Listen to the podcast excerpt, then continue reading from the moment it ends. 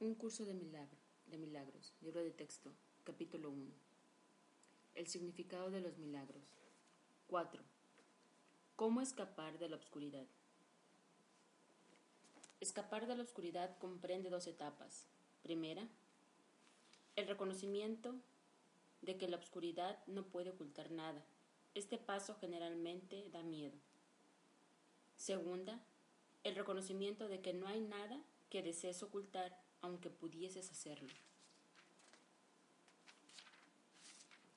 Este paso te libera del miedo. Cuando ya no estés dispuesto a ocultar nada, no solo estarás dispuesto a entrar en comunión, sino que entenderás también lo que es la dicha y la paz. La obscuridad, de hecho, jamás puede ocultar a la santidad, pero tú puedes engañarte a ti mismo al respecto. Este engaño te hace temer porque te das cuenta en tu corazón de que es un engaño y realizas enormes esfuerzos por establecer su realidad. El milagro sitúa a la realidad en el lugar que le corresponde.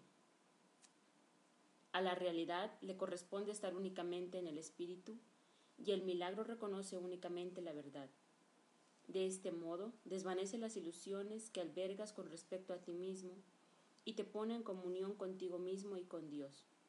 El milagro se une la expiación al poner a la mente al servicio del Espíritu Santo. Así se establece la verdadera función de la mente y se corrigen sus errores, que son simplemente una falta de amor. Tu mente puede estar poseída por ilusiones, pero el espíritu es eternamente libre. Si una mente percibe sin amor, percibe tan solo un armazón vacío y no se da cuenta del espíritu que mora adentro. Pero la expiación restituye el espíritu al lugar que le corresponde. La mente que sirve al espíritu es invulnerable. La oscuridad es falta de luz, de la misma manera en que el pecado es falta de amor.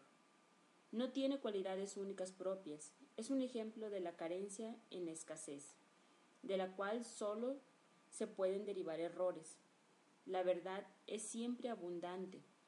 Los que perciben y reconocen que lo tienen todo no tienen necesidades de ninguna clase. El propósito de la expiación es devolvértelo todo, o más bien, devolvérselo a tu conciencia. Se te dio todo cuando fuiste creado, exactamente como se les dio a todos los demás. El vacío que el miedo engendra tiene que ser sustituido por el perdón, eso es lo que la Biblia quiere decir con ya no habrá muerte, y por lo que ya no puede demostrarse que la muerte no existe.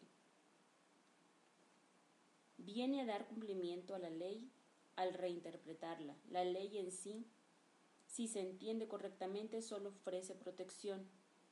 Son los que aún no han cambiado su manera de pensar quienes han introducido en la ley la idea de las llamas del infierno. Te aseguro que daré testimonio a través de todo aquel que me lo permita y en la medida en que me lo permita. Aquello de lo que das fe demuestra tus creencias y en esta manera la refuerza. Aquellos que dan testimonio de mí están expresando por medio de los milagros que obran, que han dejado de creer en la carencia en favor de la abundancia, que han aprendido y les pertenece.